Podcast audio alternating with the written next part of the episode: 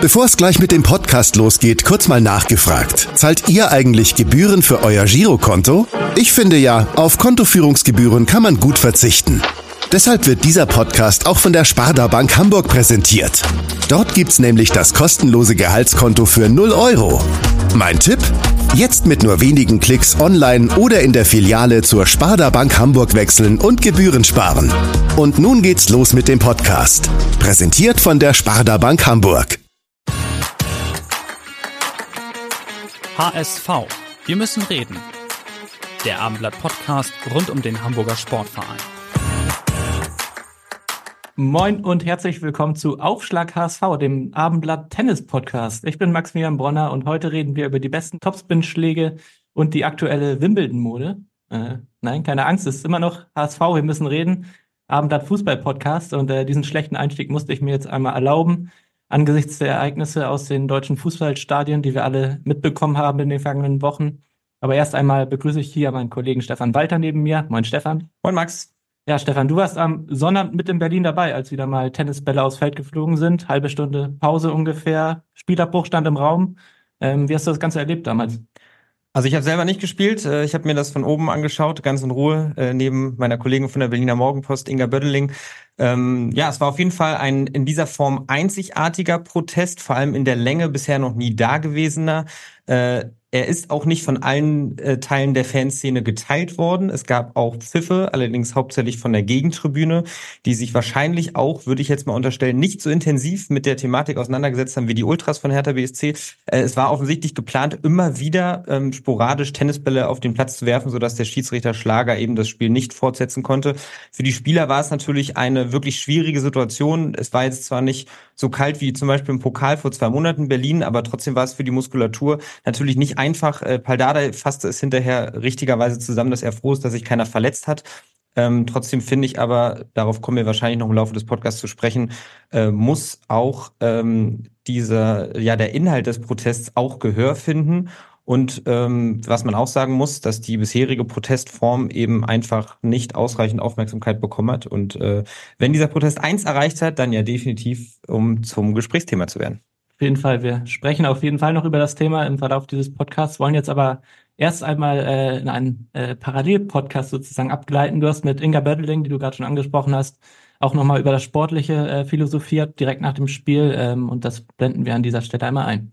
Damit moin nach Hamburg. Hallo Stefan. Mein Kollege Sebastian Stier und ich haben schon intensiv über die Proteste äh, gesprochen. Zeit also aufs Sportliche zu schauen. Eins zu zwei aus Berliner Sicht. Es war wahrlich kein Leckerbissen. Wir haben uns mehrfach angeschaut am Samstagabend und waren so ein bisschen ernüchtert. Äh, Lag es daran, dass der HSV sich auf Herthas Niveau herabgelassen hat oder wo hast du die Gründe gesehen?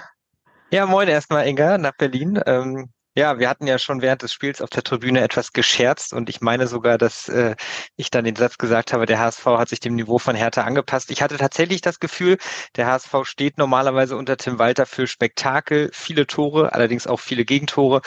Beides war jetzt nicht unbedingt zu sehen äh, am Sonnabendabend. Für Spektakel sorgten ja andere Protagonisten.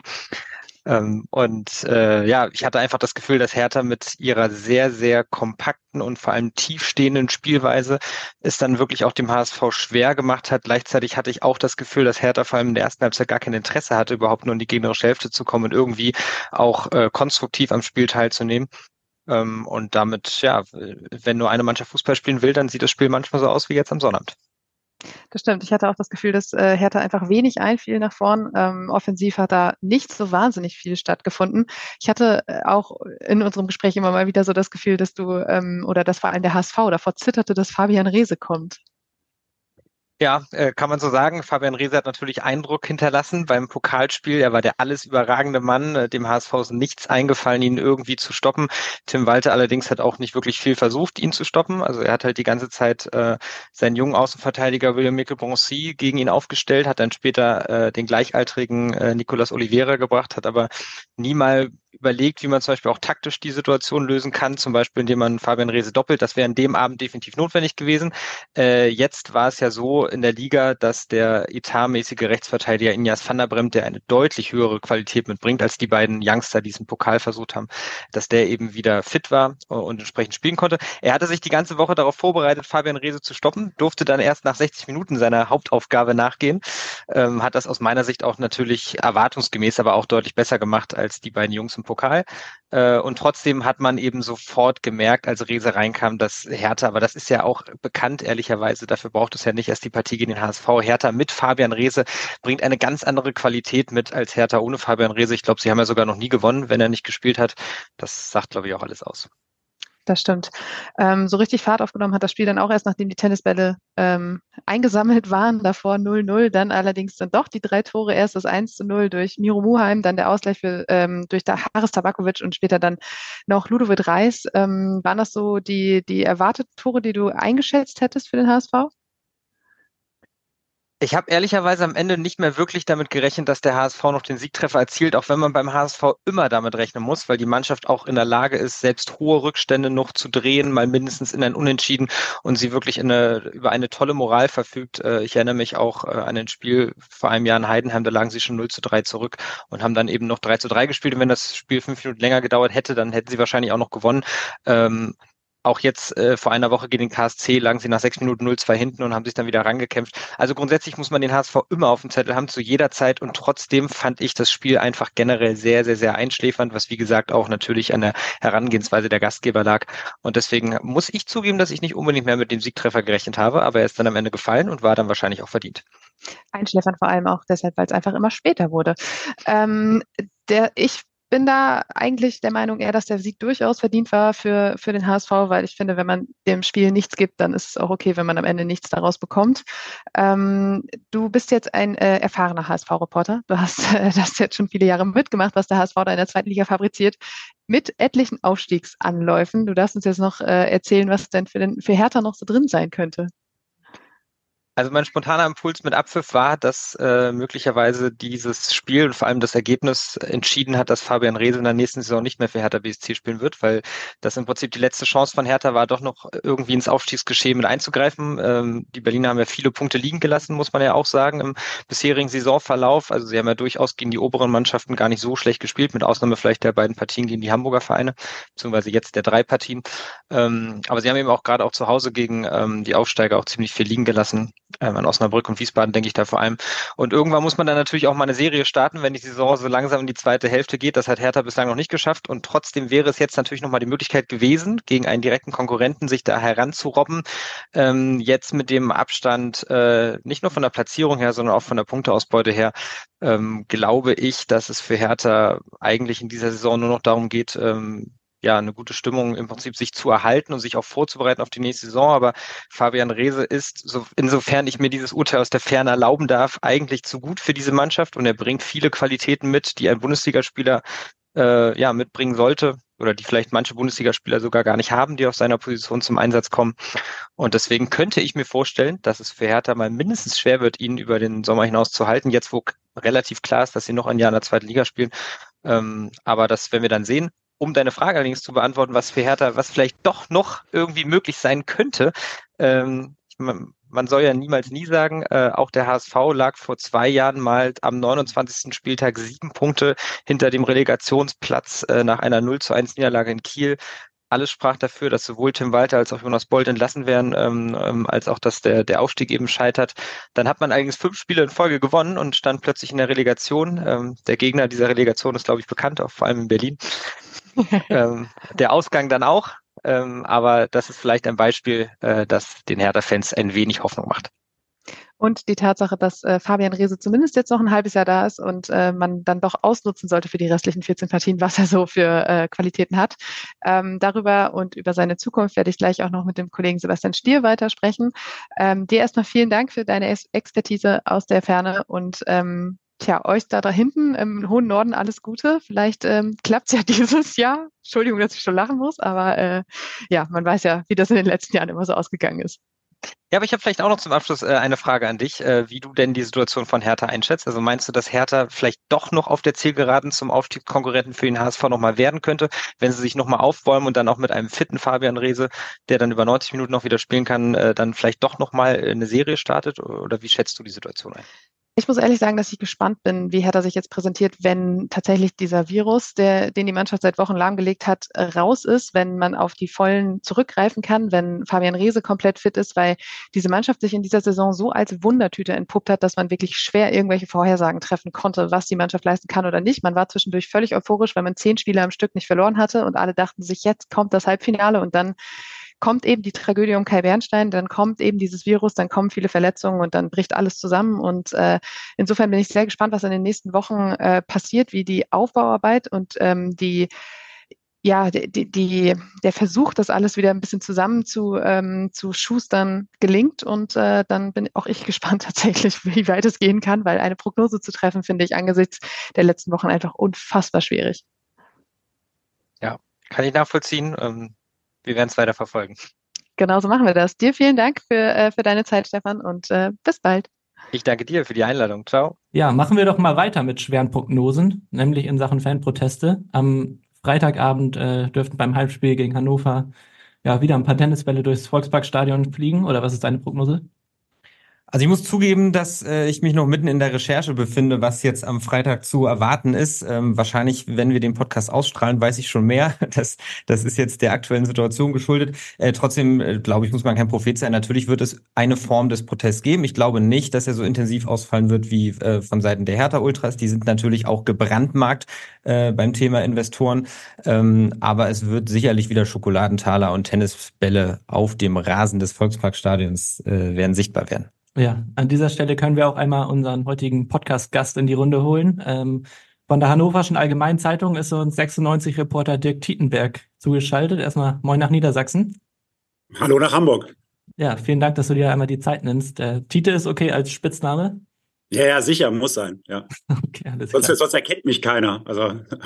alles klar, das ist mir Bescheid.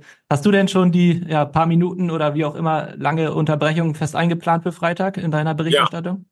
Ja, definitiv habe ich das äh, für mich jetzt eingeplant, aber äh, ob ich das für mich einplane oder nicht, ist ja nicht, ist ja nicht relevant. Relevant ist, dass die, ähm, also finde ich zumindest nach meiner Recherche, sind die verschiedenen Fanszenen, also von den Clubs, die ohnehin jetzt bisher ähm, den Protest so gestartet haben mit Tennisbällen und Zitronen und was weiß ich was, ähm, nicht nur bereit weiterzumachen, sondern kündigen sogar noch längere Unterbrechungszeiten an und sprechen auch davon, dass es ein, zwei Abbrüche geben soll wenn die DFL die Richtung nicht verändert. Das heißt, wenn die nicht äh, die Wahl wiederholt, soll es weitere Proteste geben und sie drohen auch mit, äh, mit Spielabbrüchen, beziehungsweise drohen damit, es so lange zu machen, bis es zum Spielabbruch kommt.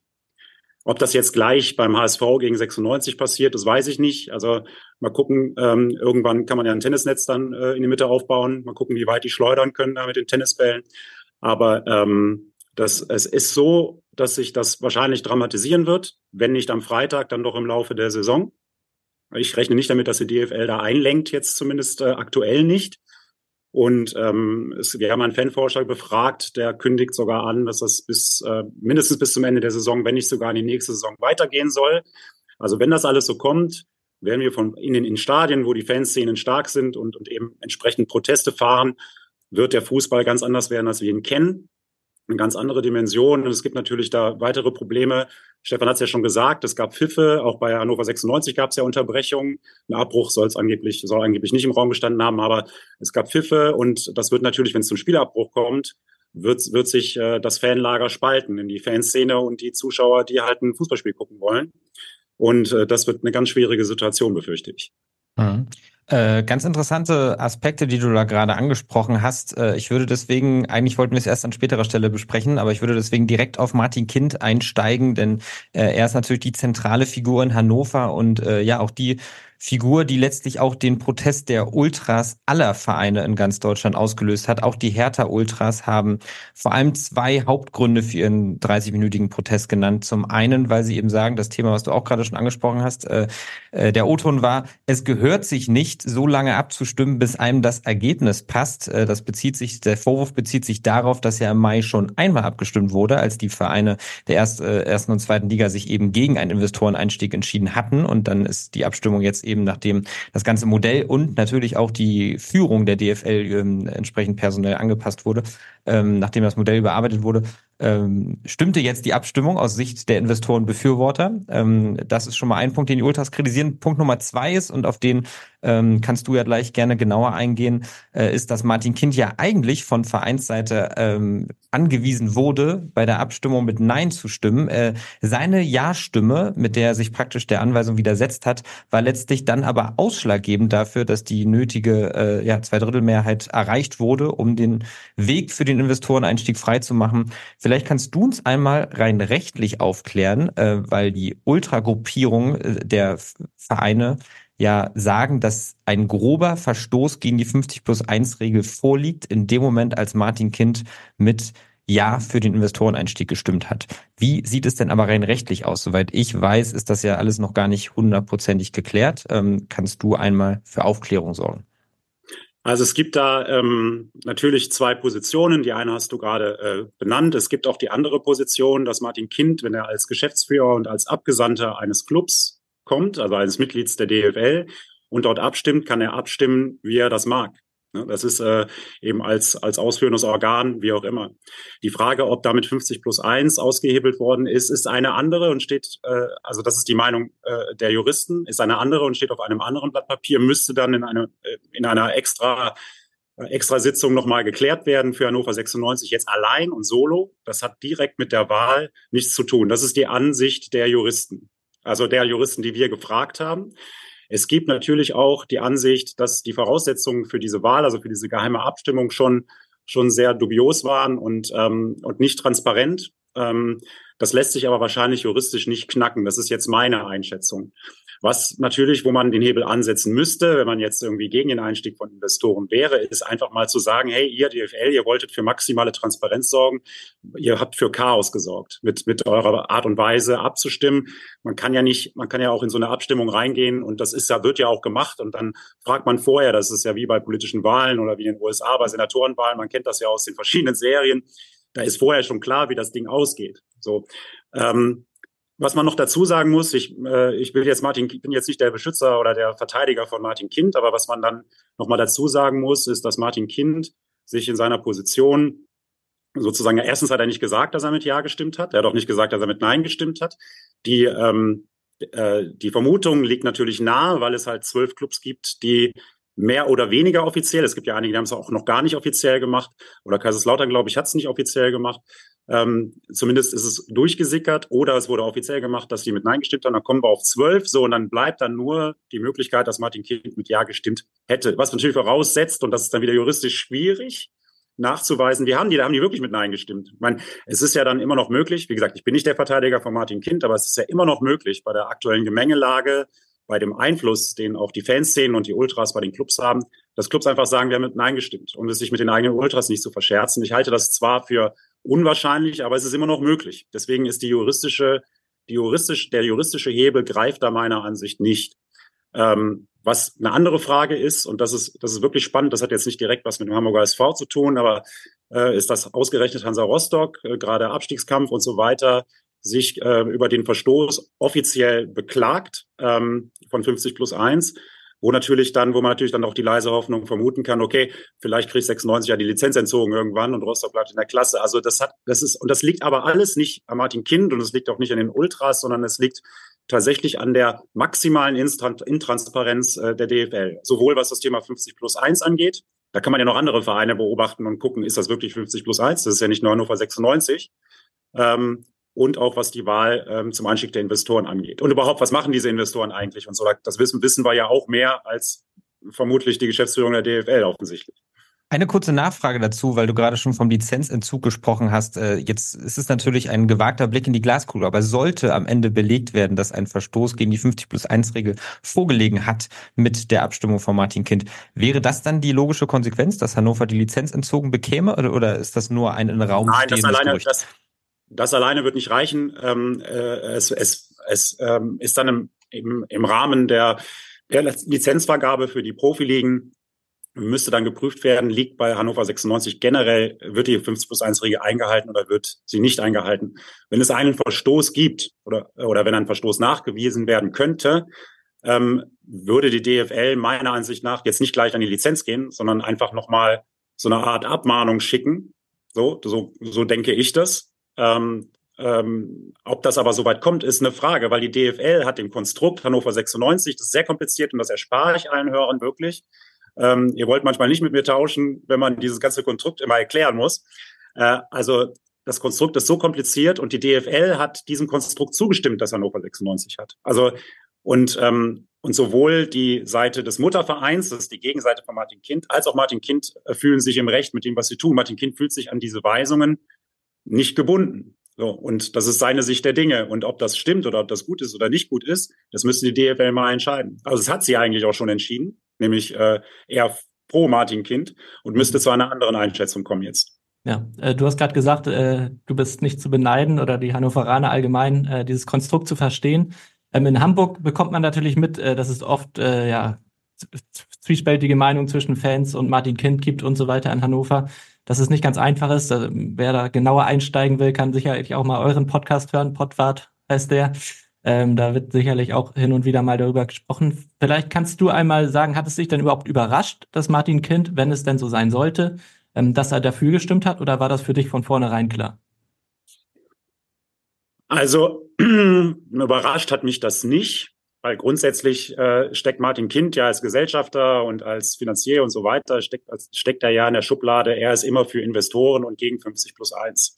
Was man ähm, was man dazu wissen muss, ist, dass Martin Kind hat gestern nochmal bei uns gesagt, dass äh, er jetzt nicht mit der DFL verheiratet ist. Das heißt übersetzt, ähm, dass er mit dieser Strategie oder mit dieser Planung des Investoreneinstiegs jetzt nicht grundsätzlich inhaltlich immer übereinstimmt. Also ich glaube nicht, dass ihm dieses äh, Konzept in Gänze äh, gefällt, zumal 96 als Zweitligist jetzt auch nicht maximal äh, davon profitiert, äh, sozusagen.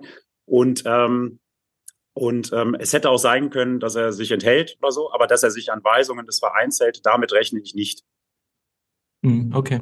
Ähm, jetzt nochmal zum Spiel am Freitag. Es gibt ja seit vielen Jahren eine Fanfreundschaft zwischen HSV und 96 Ultras. Ähm, ist es denn aus deiner Sicht vorstellbar oder hast du da schon was gehört, dass es da vielleicht auch eine gemeinsame Protestaktion geben könnte? Also es war ja in den vergangenen Wochen immer mal wieder zu sehen. Ich erinnere mich auf Schalke, da war ich dabei ähm, dass es Wechselgesänge zwischen den Fans gab, ähm, obwohl die sich jetzt nicht besonders grün sind, aber das ist ähm, ja schon fast der Standard, aber vielleicht könnte es darüber hinausgehend ja noch geplante Aktionen geben.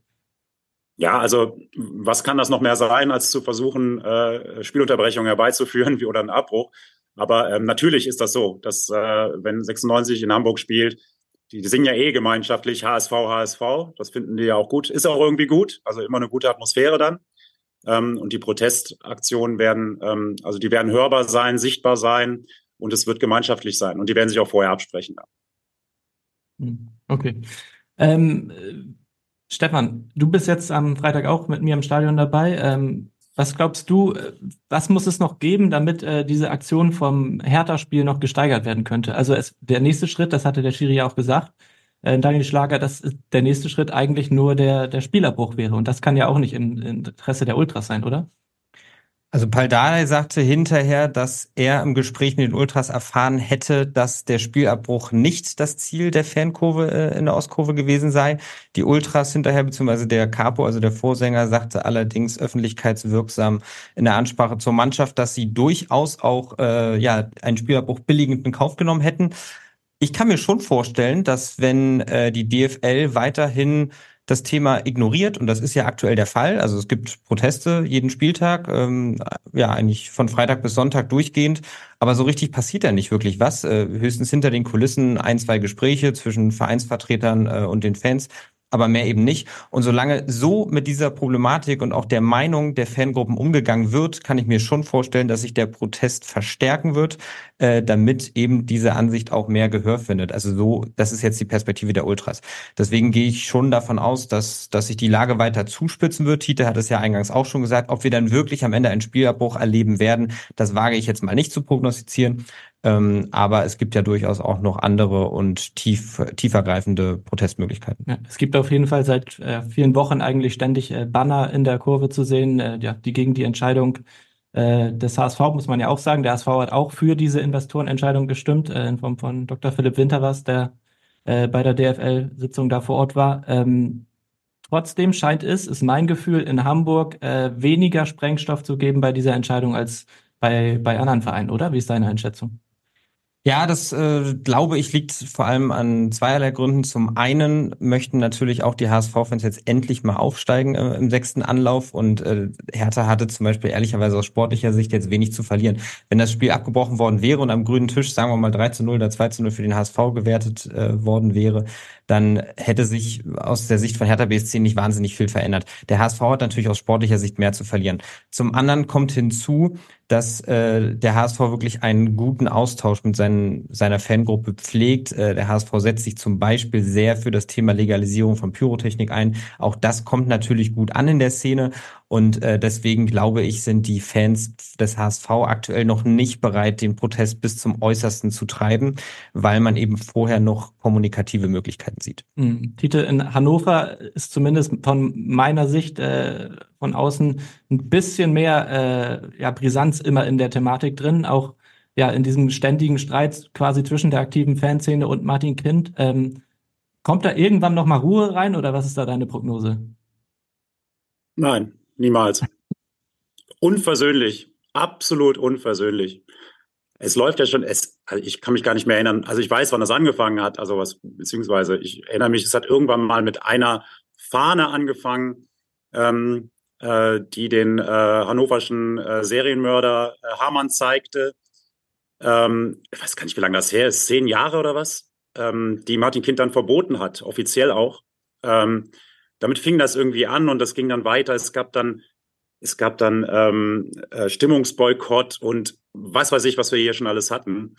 Also ähm, dann gab es ja dann die Wahl im Mutterverein, äh, war ja früher auch in der Hand von Martin Kind, der war ja Präsident damals und dann äh, hat, wollte er das nicht mehr machen und dann wurden eben ähm, auch Vertreter der Fanszene ähm, mit Sebastian Kramer, der früher selbst Ultra war, wurden dann gewählt äh, in den Mutterverein und seitdem stehen sich auch Mutterverein und Profiklub unversöhnlich äh, gegenüber.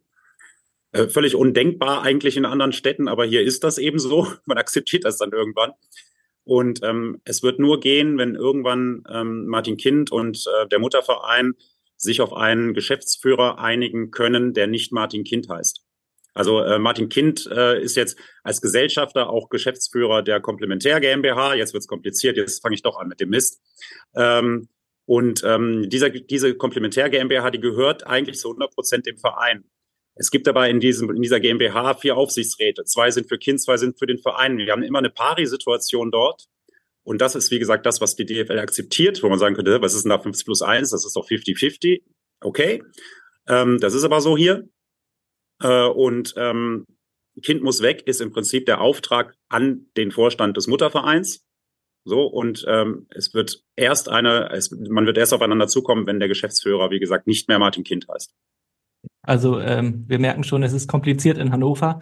Trotzdem äh, stelle ich mir die Frage, kann es ja auch nicht im Interesse von Martin Kind sein, dass es ständig diesen Streit gibt, oder? Also warum äh, kann sich da niemand mal zurücknehmen und dem anderen mal Zugeständnisse machen? Ja, das haben wir uns viele Jahre gefragt, bis wir es irgendwann aufgegeben haben. Äh, wir haben immer einen Friedensengel gesucht, so. Ich meine, was Zeitungen halt so machen, ne? Kann ich der mal einen Friedensengel spielen, vermitteln oder so? Es ist wie, es ist wie gesagt, wie ich sagte, es, ist, es sind unversöhnliche Lager. Ähm, Martin Kind steht auf dem Standpunkt, ähm, die Gesellschafter bringen das Geld und bestimmen dann auch, wer dann entsprechend ähm, Geschäftsführer, Sportdirektor, Trainer und so weiter sein soll. Und ähm, der Mutterverein äh, sagt 50 äh, plus 1 und wir wollen gar nicht, also sagen sie, wir wollen gar nicht sportlich Einfluss nehmen, aber wir am, am Ende haben wir das Sagen über, über Investitionen, die über einen bestimmten Betrag hinausgehen. Wie auch immer. Also ähm, Martin Kind sagt, wer die Musik bezahlt, der bestimmt auch was gespielt wird. Und, ähm, und der Mutterverein sagt, nee, es muss alles im demokratischen Rahmen laufen, äh, innerhalb der 50 plus 1 Regel. Und ja, also wie soll man da aufeinander zukommen, wenn man immer bei seiner Position bleibt? Es gibt da keinen Kompromiss. Es geht nur in die eine oder in die andere Richtung. Hm. Ist das aus deiner Sicht auch der Hauptgrund oder ein Grund zumindest, warum Hannover es seit jetzt vielen Jahren nicht schafft, äh, mitten im Aufstiegskampf der zweiten Liga, was ja eigentlich der Anspruch eines zuvor langjährigen Erstligisten sein müsste, äh, mitzuspielen? Ja, ich meine, äh, im, im 96 Boden ist halt Gift drin. Und was soll da wachsen, frage ich euch. Ja, das weißt du besser. Wie fällt denn deine ja, Prognose also, aus jetzt auch gerade für gerade für diese Saison? Ähm, jetzt hat es ja Hannover trotzdem geschafft, trotz dieser Thematik Martin Kind äh, oben zumindest mal mitzuspielen oder auf Tuchfühlung zu sein. Ähm, rechnest du damit, dass Hannover noch ganz oben reinrutschen kann? Hättest du mich vor einer Woche gefragt, hätte ich gesagt ja. Ich glaube aber, dass die ähm, dass die, die Protestaktion der Fans, also wenn das so kommt, wie Fans, äh, Fanvereinigungen und dieser Fanforscher, mit dem wir gestern gesprochen haben, sagt, dann glaube ich, dass der Rhythmus, den 96 gerade so gefunden hat, immerhin zwei Siege in Folge, da träumt ihr von. Äh, mhm. ähm, der HSV auch schon zweimal die Saison geschafft, ist doch ausreichend, oder? Für den Aufstieg. Ja, ist gar nicht so lange her sogar, ne? Aber jetzt gerade nicht. das stimmt. Viele Tore, wenig Punkte, sag ich nur. Naja, egal. Ähm, ähm, 96 kommt, kam nach der Winterpause, jetzt mal abgesehen von dem Ergebnis in Elversberg, aber das Spiel war, äh, war nicht so schlimm wie äh, in der Hinrunde.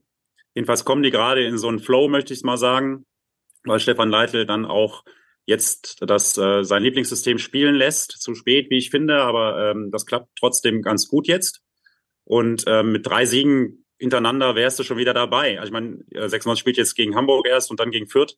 Das sind ja zwei, die oben sind. Ähm, und wenn du diese beiden Spiele wie auch immer gewinnen könntest, äh, und da äh, so, dann, dann wärst du natürlich wieder oben dran. Aber ich glaube, dass diese Fanproteste da den Rhythmus empfindlich stören werden und dann entsprechend auch so ein Spiel einfach ein Glücksspiel wird und eben nicht mehr die Mannschaft gewinnt, die da strukturierter mit dem besseren Plan und mit der besseren, höheren Intensität eben auf dem Platz ist. Hm, das ist eine spannende Frage, finde ich, inwiefern diese Fanproteste ja auch wirklich dann konkrete Auswirkungen auf, auf den Sport an sich haben und nicht nur einfach den Fernsehzuschauer nerven oder was auch immer.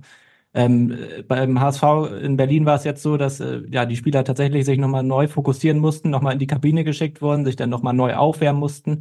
Gut, da kann man sagen, das gilt dann immer für beide Teams, aber je nachdem, welche Mannschaft gerade besser drin ist, ähm, kann das natürlich schon Auswirkungen auf so ein Spiel haben, oder?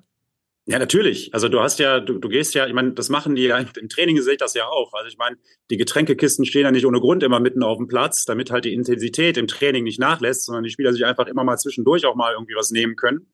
Das heißt, man versucht ja schon im Training die Intensität immer auf einem Level zu halten. So, ne? Also was weiß ich, wenn du Puls 160, 170 hast, musst du wieder runterfahren auf 100 und dann musst du ihn wieder raufbringen auf 160 und wieder run runter.